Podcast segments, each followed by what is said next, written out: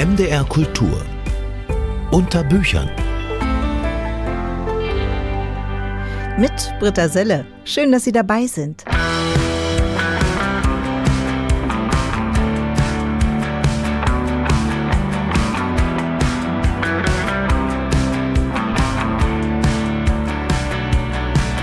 Du zeigtest uns die Freundschaft und du zeigtest uns die Furcht.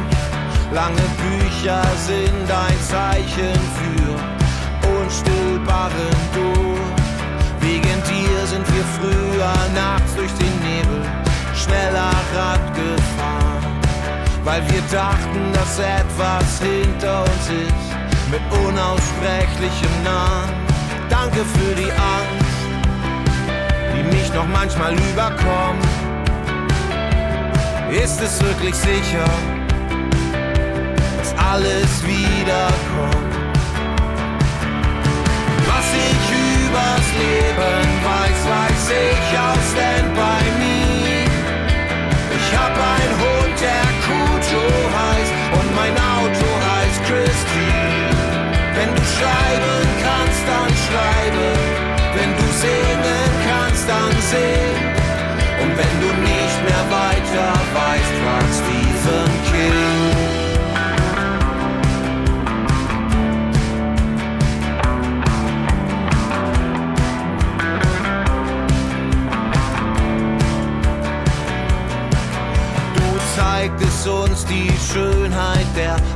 Amerikanischen Provinz, bis wir begriffen haben, dass wir eigentlich ganz genau so sind. All die guten, armen, traurigen Clowns auf dem Arbeitsarm. David Nathan spricht das letzte Gebet. Wir sprühen Red Rum an die Wand. Danke für die Angst, die mich noch manchmal überkommt. Ist es wirklich sicher, dass alles wiederkommt? Was ich übers Leben weiß, weiß ich aus Stand-by Me. Ich hab einen Hund, der Kujo heißt und mein Auto heißt Christine. Wenn du schreiben kannst, dann schreibe. Wenn du singen kannst, dann sing. Wenn du nicht mehr weiter weißt, frag Stephen King.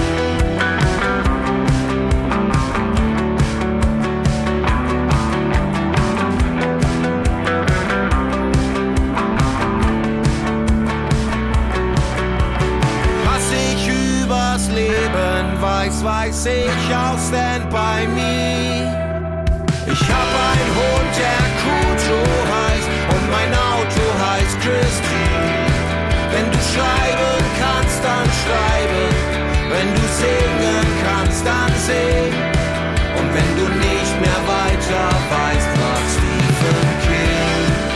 T.S. Ullmann scheint die Bücher von Stephen King nicht so richtig verkraftet zu haben. Mit dem Song Danke für die Angst arbeitet er ein bisschen was auf. Von Büchern, die Angst machen, sind wir in MDR Kultur unter Büchern ziemlich weit weg, heute zumindest, denn wir machen es uns eher gemütlich und schauen in Kinder- und Jugendbücher. Ein richtig wohliges Gefühl kommt beim Lesen von Adelheid und Ferkulin auf. In diesem Bilderbuch wollen die beiden Freunde Eislaufen gehen und entdecken dabei ein Wesen unterm Eis, das ihre Hilfe braucht. Außerdem erzählt das Jugendbuch Dudek eine moderne Kaspar Hauser Geschichte. Im Kinderbuch Wolfspelz näht sich ein Schaf ein besonderes Kostüm und mit Hilfe eines Sachbilderbuches tauchen die jüngsten Leserinnen und Leser in die Welt der Insekten ein, passend zu den gerade herrschenden Frühlingstemperaturen. Das ist heute MDR Kultur unter Büchern. Tu sens son écho dans Rio. Tu vois les gens qui défilent dans la ville en bas. Tu crois, tu crois, sans le croire. Fais le vide,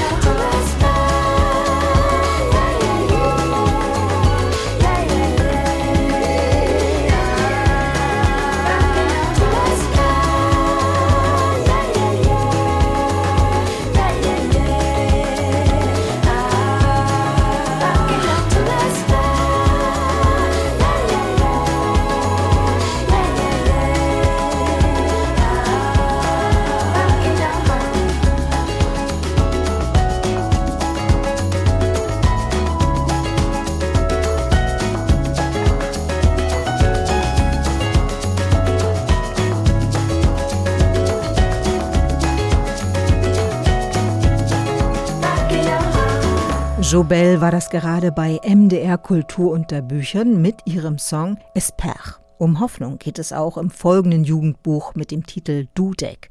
Das ist der neue Roman von Jan Kunewka, ein Autor, der bereits mehrfach für sein literarisches Werk ausgezeichnet wurde. Im Mittelpunkt der spannenden Handlung von Dudek steht eine sogenannte Außenseiterin, die mit allen Mitteln versucht, einem Jungen, der Mutterseelen allein ist, zu helfen.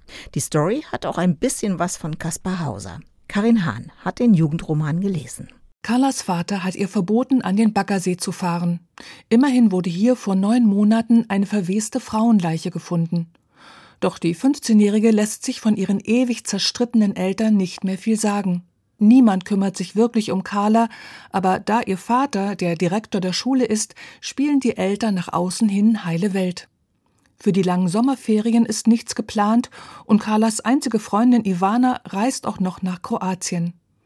Etwas niedergeschlagen, aber doch neugierig begegnet Carla am See einem völlig verwahrlosten, spindeldürren Jungen in ihrem Alter. Er ist barfuß, kann kaum sprechen und hat panische Angst vor Menschen und Hunden. Je besser sich beide kennenlernen, umso deutlicher wird, dass Dudek, so nennt sich der Junge selbst, körperlich und seelisch schwer misshandelt wurde.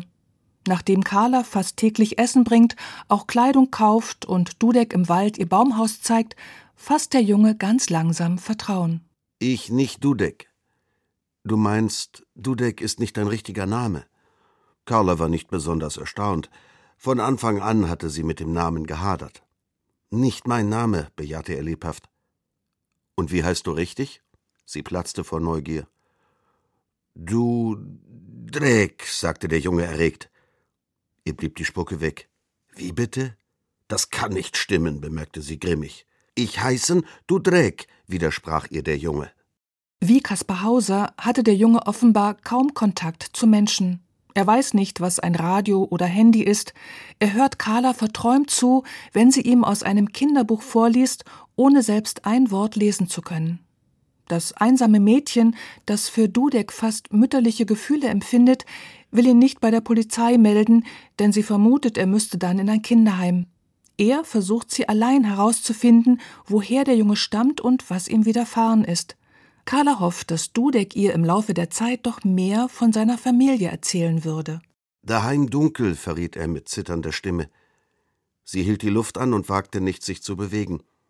Erzähl, dachte sie fieberhaft, sag mir, wo du daheim bist und wer dich misshandelt hat. Daheim dunkel, nur dunkel, sagte er leise und lehnte sich an sie, als wenn er Schutz suchte. Sie musste Geduld mit ihm haben, viel Geduld. Nach und nach erfährt Carla, dass Dudek vor seinem brutalen Vater, der irgendwo im Waldgebiet arbeitet, geflohen ist. Seine Mutter hat den Jungen verlassen, da war er noch ein kleines Kind. Als dann die Ferien fast zu Ende sind, sucht Dudek erneut Schutz bei Carla, denn sein Vater hat ihn am Baumhaus aufgestöbert. Mit Ivanas Hilfe bringt Carla ihn auf dem Dachboden der Schule unter.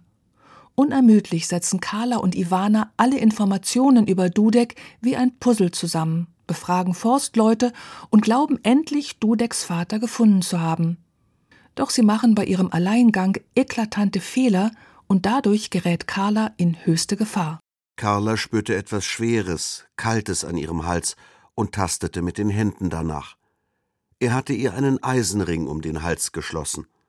Er war mit einer schweren, an einem Ring in der Stallwand befestigten Kette verbunden. Realitätsnah und psychologisch genau erzählt Jan Konewke von Carla, einer mutigen wie empfindsamen Einzelgängerin, die jegliches Vertrauen in die Erwachsenenwelt verloren hat und darum ihren ganz eigenen Weg sucht, um dem gebrochenen Jugendlichen, der eigentlich Marco heißt, zu helfen. Was der Junge in tiefster Dunkelheit Mutterseelen allein ertragen musste, können Lesende ab 14 Jahren erst am Ende des Romans erahnen. In einer berührenden wie kraftvollen Sprache beschreibt Jan Konewke schonungslos das Innen- wie Außenleben der handelnden Figuren. Und er lässt das Ende seines spannenden Romans offen. Nur so viel sei verraten. Margot flieht erneut, aber diesmal Richtung weites Meer. Carla und Ivana werden ihm folgen.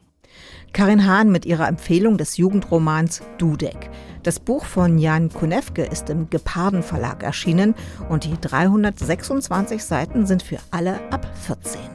When I'm walking, I see you. And I'm wondering what it must be like to be the sunrise, you're heaven.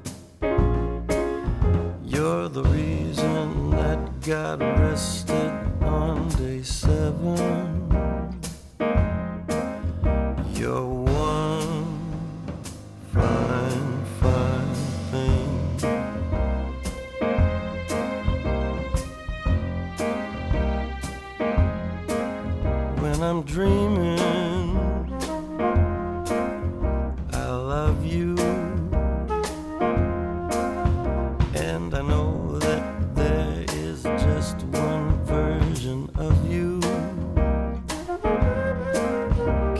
have you?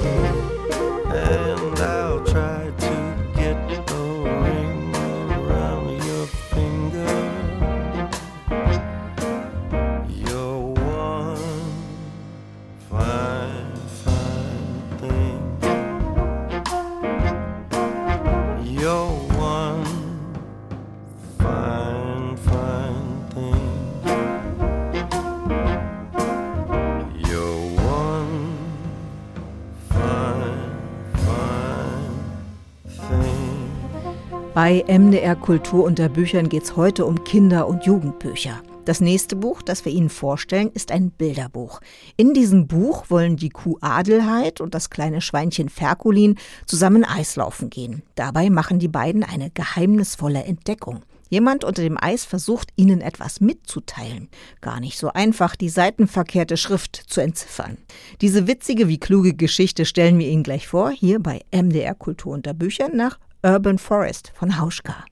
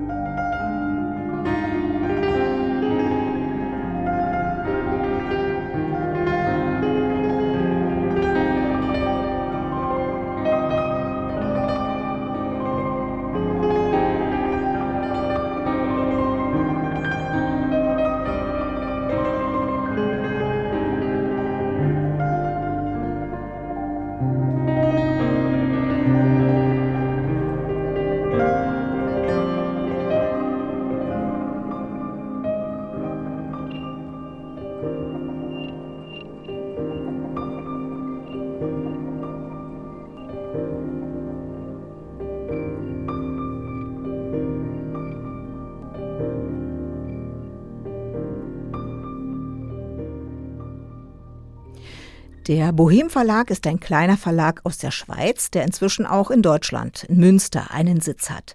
Der Verlag der schönen Bilderbücher nennt er sich selbst und sein Markenzeichen ist die Internationalität.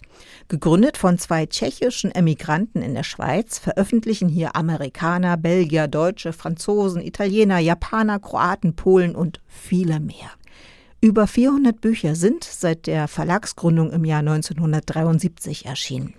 Das Bilderbuch Adelheid und Ferkulin ist eins der neueren Bücher, kommt aus Litauen und stammt von Marius Marcinkiewiczius, einem der beliebtesten litauischen Kinderbuchautoren. Regine Förster stellt das Buch vor. Ferkulin ist ein lustiger Geselle, ein kleines Schweinchen mit Ohren, die wie eine lange Schleppe oder wie Zöpfe unter der roten Mütze hervorschauen. Und weil es Winter ist, trägt Ferkulin natürlich einen warmen Wollmantel, Stiefelchen und Handschuhe.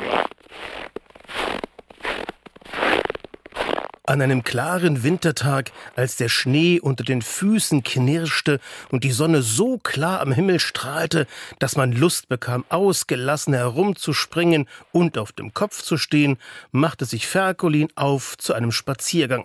Er lief den Thymianhügel hinunter und ging zum gefrorenen Flüsschen. Die mächtigen Bäume hatten sich mit großen, flauschigen Mützen geschmückt. So poetisch beginnt und spinnt sich die Geschichte fort. Der Text stammt von Marius Marcinkiewiczus, der in seiner Heimat Litauen zu den beliebtesten Kinderbuchautoren gehört und auch für seine Kindergedichte bekannt ist.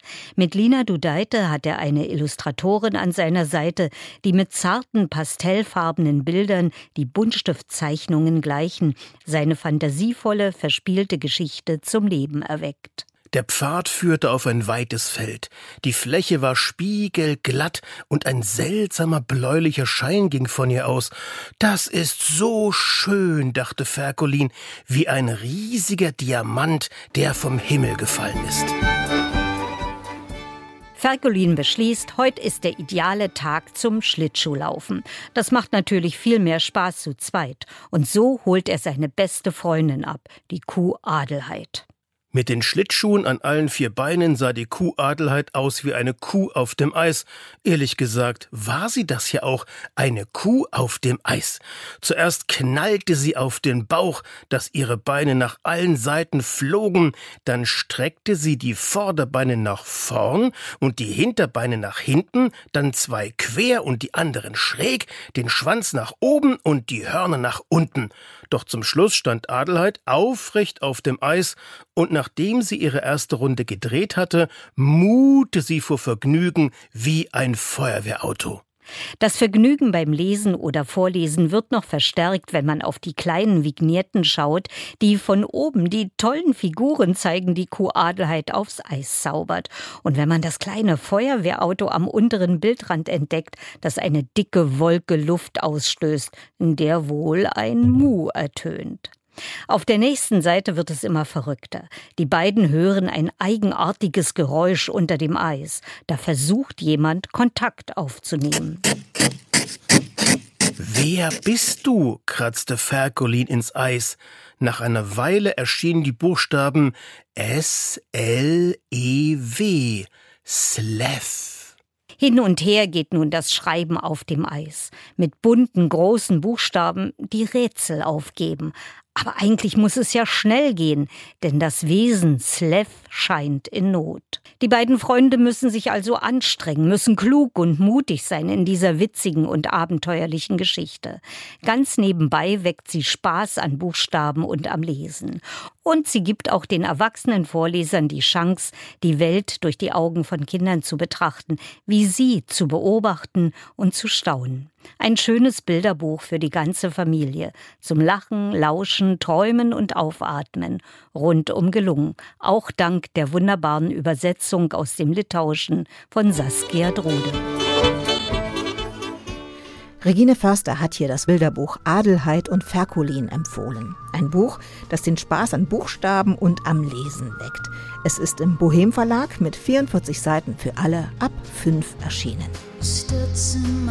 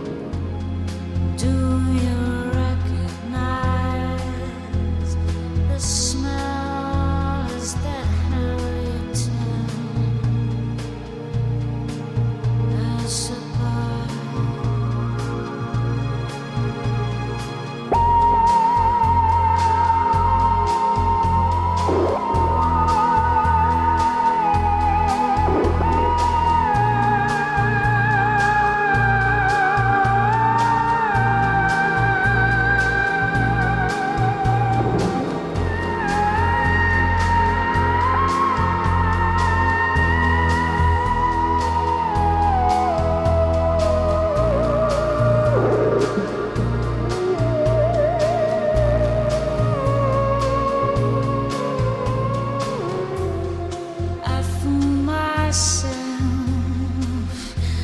to sleep.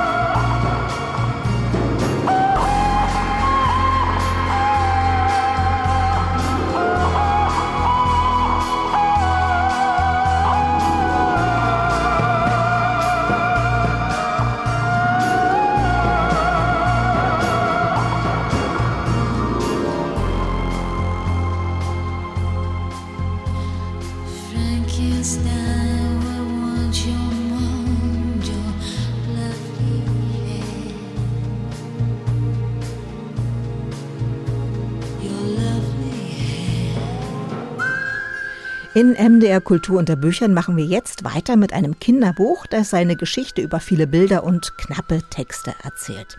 Inhaltlich könnte ich an die gerade zu Ende gegangene Faschingszeit anknüpfen und Sie fragen, wann haben Sie zuletzt eine Maske aufgesetzt? Vielleicht aus Spaß oder auch um Unsicherheit, Ärger oder Enttäuschung zu kaschieren. Sid Sharp aus Toronto illustriert leidenschaftlich gern und hat das bekannte Sprichwort vom Wolf im Schafspelz in einem neuen bezaubernden Kinderbuchcomic auf den Kopf gestellt. Hier schneidet sich ein kreatives Schaf einen Pelz, um dem Gefressenwerden zu entgehen. Karin Müller stellt Ihnen das besondere Kinderbuch Der Wolfspelz vor. Wer hat Angst vom bösen Wolf? Abgesehen von Rotkäppchen oder den sieben Geißlein im Märchen, Schafe natürlich. Die Furcht von Wölfen gefressen zu werden, plagt auch Belvedere Rückwälzer, das drollige Schaf in Sid Sharps unendlich charmantem Kinderbuchdebüt Der Wolfspelz. Belvedere lebt zurückgezogen in seinem behaglichen Häuschen mit Blümchentapete. Seine Fenstervorhänge sind geschlossen. Die ihm feindlich gesinnte Außenwelt soll bitteschön draußen bleiben.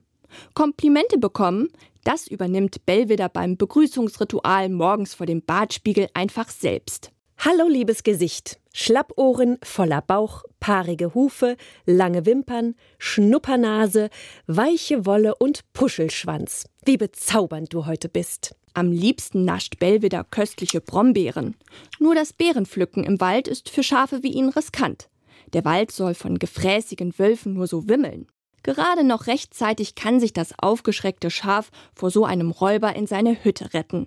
Um zukünftig ohne Todesangst Beeren sammeln zu können, hat der mit Nähkünsten gesegnete Belvedere eine schlaue Idee. Das Schaf schneidert sich ein täuschend echt wirkendes Wolfskostüm. Belvedere ist selbst erschrocken, als er sich zum ersten Mal im Wolfspelz im Spiegel erblickt. Anstatt eines lieben, freundlichen Gesichts übte er böse, finstere Gesichter. Und anstatt er selbst war er jemand anders. Der erste Waldausflug im neuen Wolfsanzug scheint von Erfolg gekrönt zu sein. Kleine Tiere wie Eichhörnchen und Hase nehmen vor dem maskierten Belvedere Reißaus. Auch die umherstreifenden Wölfe fallen auf die raffinierte Maskerade herein. Prompt heißen sie Belvedere in ihrer Gemeinschaft willkommen und sprechen eine Einladung aus. Wir gehen heute Abend zum großen Feld, um dort zu tanzen und zu knurren und den Mond anzuheulen. Willst du mitkommen? In dem Moment bemerkte Belvedere etwas Beunruhigendes. Sein wunderschöner Wolfspelz war am Saum aufgerissen. Mehr sollte an dieser Stelle nicht verraten werden, nur so viel, auch die gefürchteten Wölfe tragen ein Geheimnis mit sich herum, das am Ende gelüftet wird.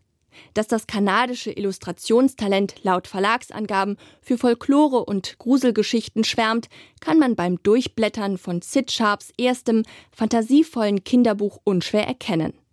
Die in satten, dunklen Farbtönen schillernde Waldlandschaft bildet dabei einen interessanten Kontrast zu den das Buch prägenden, tintenschwarzen Hintergründen. Treffend setzt Sharp zudem Belveders ständiges Gefühl der Bedrohung ins Bild. Zahlreiche Augenpaare verfolgen im mystischen Waldsetting das Schaf auf Tritt und Schritt. Abgebildet sind die großen, unheimlichen Augen auf Büschen, Steinen und sogar Schmetterlingen. Über den sparsamen, oftmals als Sprechblase auftauchenden Text vermittelt Sharp, sich ängstlich hinter einer Maske zu verstecken, bringt unerwartete Nachteile mit sich. Leider konnte Belvedere nun, wo seine weichen Schlappohren in spitzen Wolfsohren steckten, nur schwer die Vögel hören. Der Wolfspelz überzeugt als eine wohlig schaurige Mischung aus Bilderbuch und Graphic Novel. Großflächig illustrierte Doppelseiten wechseln sich mit Abfolgen kleinerer Bildformate ab. Weil die Mutmachgeschichte vorrangig über Bilder erzählt wird, bietet sie sich bestens zum Vorlesen für Kinder ab sechs Jahren an. Tiefgründig und unterhaltsam zugleich thematisiert Sid Sharp anhand der Wolfspelz-Metapher Zeitloses, Identität und das Überwinden von Ängsten. Nicht länger grimmig mit den Wölfen heulen, sondern einfach man selbst sein hat befreiende Wirkung.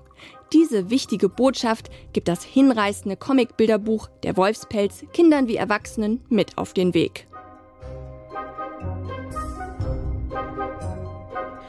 Meint Karin Müller zum Kinderbuch Der Wolfspelz von Sid Sharp.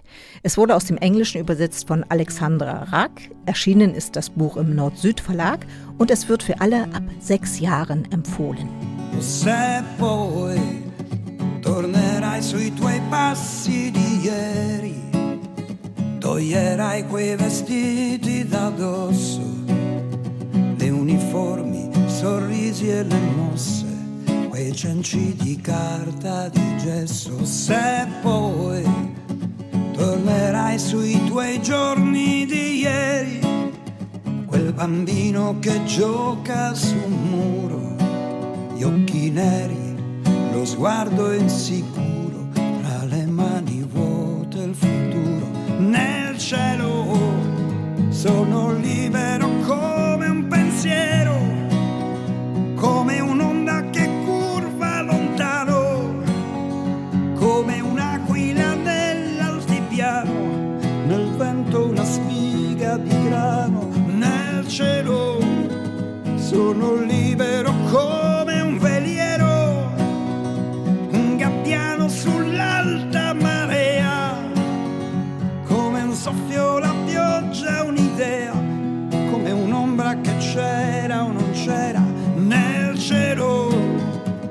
senza nome né tempo e bandiere, nelle luci delle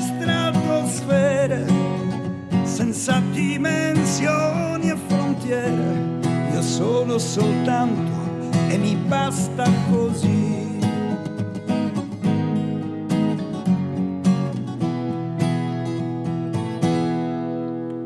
Se poi tornerai sui tuoi passi di ieri, quella gioia di aprire le braccia quella sete di lasciare traccia nel buio il silenzio una breccia. Se poi tornerai sui tuoi giorni di ieri quel coraggio di credere e amare questa vita non è una ferita una foglia una rosa appassita. Nel cielo sono libero come un pensiero, come un'onda che curva lontano, come un'aquila nell'altipiano, nel vento una spiga di grano. Nel cielo, sono libero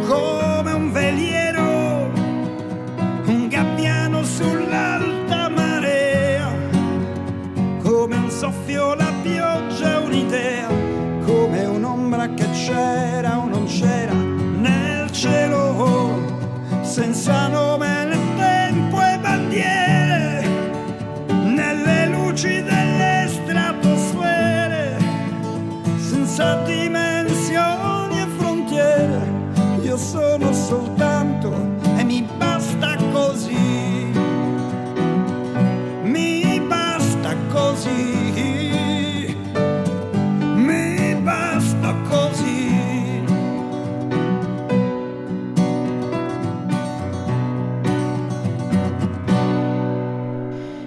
Polina singt von Möglichkeiten, Sepoi, hier bei MDR Kultur unter Büchern. Das nächste Kinderbuch, was wir Ihnen in dieser Stunde empfehlen, steht gewissermaßen schon in den Startlöchern. Mit diesem Buch bekommen kleine Forschende den Bauplan von Insekten kindgerecht an die Hand. Vorher lassen wir noch die isländisch-italienische Sängerin Emiliana Torini zu Wort kommen mit ihrem Song Right Here. Dim the lights, leave them shining faintly. This time of quiet really makes me sing. Her little hand in mine, so warm and sleep defeated. Oh no, I'm listening. Uh-huh. Here's to all the roads that we've been down. From flights to falls, embrace them all. Long is the road both they say, Is that so? Well, we hear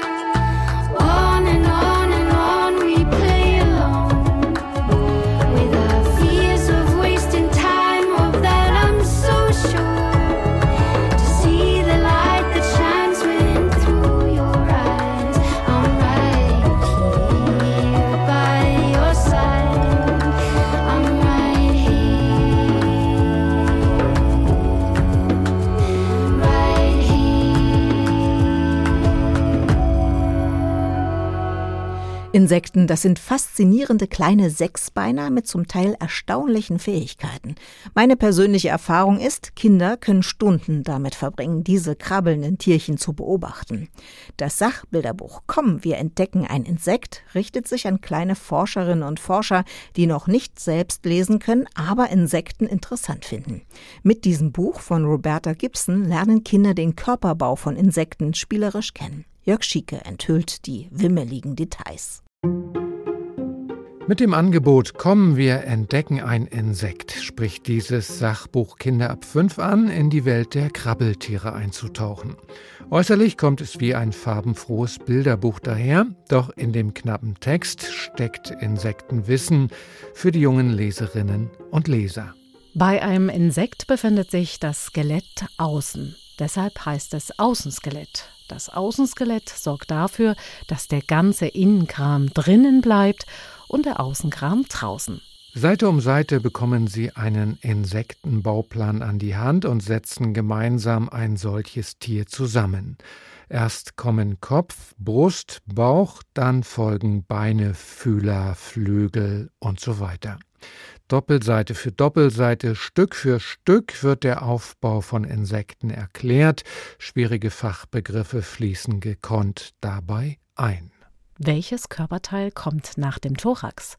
Wir Menschen haben unter der Brust einen Bauch, das Abdomen. Bei Insekten befindet sich das Abdomen im Hinterleib.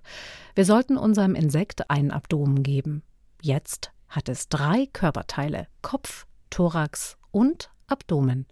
Alle Insekten bestehen aus diesen drei Teilen. Zum Schluss werden die Körperteile der Insekten auf einer Doppelseite noch etwas ausführlicher beschrieben. Ein kleines Glossar ist angehängt und wer selbst ein Insekt basteln möchte, der findet eine kurze Anleitung. Die direkte Ansprache und die gestellten Kinderfragen in diesem besonderen Kindersachbuch nehmen die kleinen Leserinnen und Leser mit auf eine unterhaltsame wie interessante Wissensreise. Die farbigen Illustrationen sprechen eine klare Sprache. Kleine Insektenforschende finden also ihre Informationen in dem Sachbilderbuch Kommen wir entdecken ein Insekt den Krabbeltieren auf der Spur. Roberta Gibson hat es geschrieben, wunderbar illustriert wurde das Buch von Anne Lambolet und übersetzt von Susanne Schmidt-Wusso. Das Bilderbuch ist mit 32 Seiten bei DTV erschienen, für alle ab 5. Und mein Kollege Jörg Schieke hat es uns vorgestellt. And I laid back down. Thought about my baby, said she didn't want me around. That's why uh, I'm leaving on a midnight train. Oh, ain't never, never coming back. I'm leaving on a midnight train. And when I leave this time,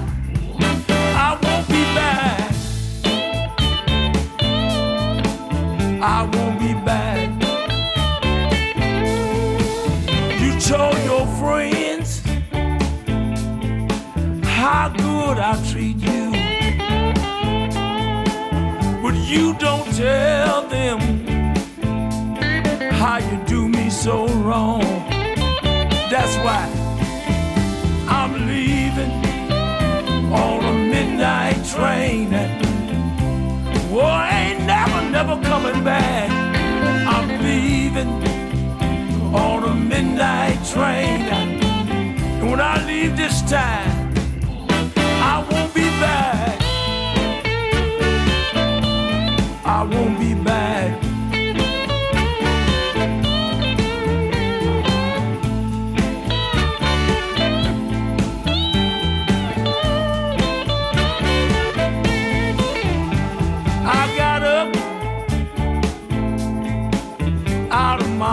I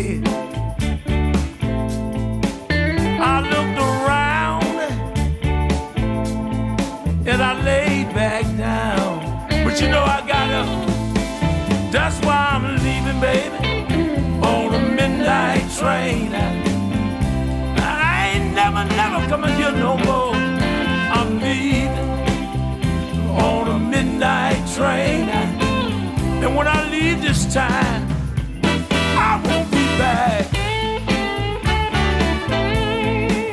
no more.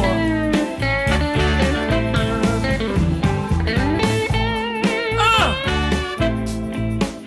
bye bye, babe. I'll see you around. I'm leaving this old town.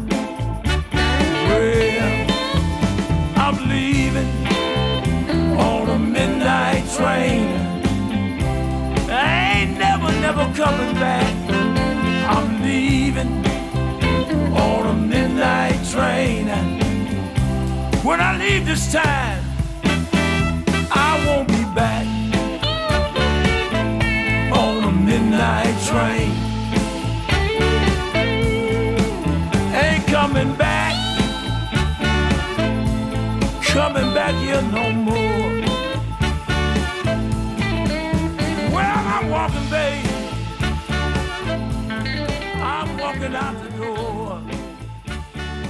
Johnny Rawls ist mit dem Midnight Train unterwegs hier bei MDR Kultur unter Büchern. Geschichten, die von Krieg und Krisen erzählen, haben seltener die Zivilbevölkerung im Blick, also die Menschen, die trotz allem weiterleben. Dabei wird oft vergessen, dass es auch in dunklen Zeiten für viele einen Alltag gibt. Das autobiografische Buch Der Geschmack von Aprikoseneis von Föra Alani gibt uns einen Einblick in genau diese Welt. Erschienen im Karl Rauch Verlag und eindrucksvoll bebildert vom Illustrator Leonard Kohn, erzählt es in einer ganz eigenen Form. In 1000 Tweets wird das Leben des französisch-irakischen Journalisten zwischen 1989 bis zum Jahr 2011 beschrieben. Soso Seidel hat das Buch für uns gelesen. Förat Alani ist am Anfang der Geschichte 1989 neun Jahre alt. Ein Junge, dessen irakische Eltern im Pariser Exil leben. Als Oppositioneller darf der Vater den Irak nicht betreten. Direkt nach dem Iran-Irak-Krieg fliegen Förat und seine sechsjährige Schwester das erste Mal mit der Mutter in die Heimat seiner Eltern. Dort lernen sie seine erweiterte Familie kennen. Arabischer Empfang am Flughafen Bagdad. Um die 100 Verwandte erwarten uns. Ich trage eine blaue Krawatte und werde von Arm zu Arm gereicht. Die Familie ist von acht Jahren Krieg gezeichnet. Die meisten seiner Onkel haben im Krieg gekämpft. Trotzdem ist die Stimmung hoffnungsvoll. Ferrat ist ein Kind. Der Sommer ist brütend heiß und er sehnt sich nach Abkühlung. In Mansur halten wir an einer Eisdiele. Ich koste von dem besten Eis, das ich je gegessen habe. Aprikose. der Duft von Bagdad. Diesen Duft, der den Kindheitssommer begleitet, nimmt Fürat mit nach Paris. Erst nach dem Zweiten Golfkrieg 1992 kommt er mit Schwester und Mutter wieder in den Irak. Vieles hat sich verändert. Seine Cousinen und Cousins sind im Krieg groß geworden. Die Stimmung ist gedrückter und ein Embargo wiegt schwer auf dem Land. Medikamente und Zucker sind quasi nicht mehr zu bekommen. Die Süßigkeiten, die uns 1989 so selbstverständlich waren, gibt es nicht mehr. Keine Schokolade, kein Eis. Immer wieder fällt der Strom aus. Für uns ist das ein Schock. 23 Jahre sind vergangen, seitdem Furats Vater sein Land verlassen hat.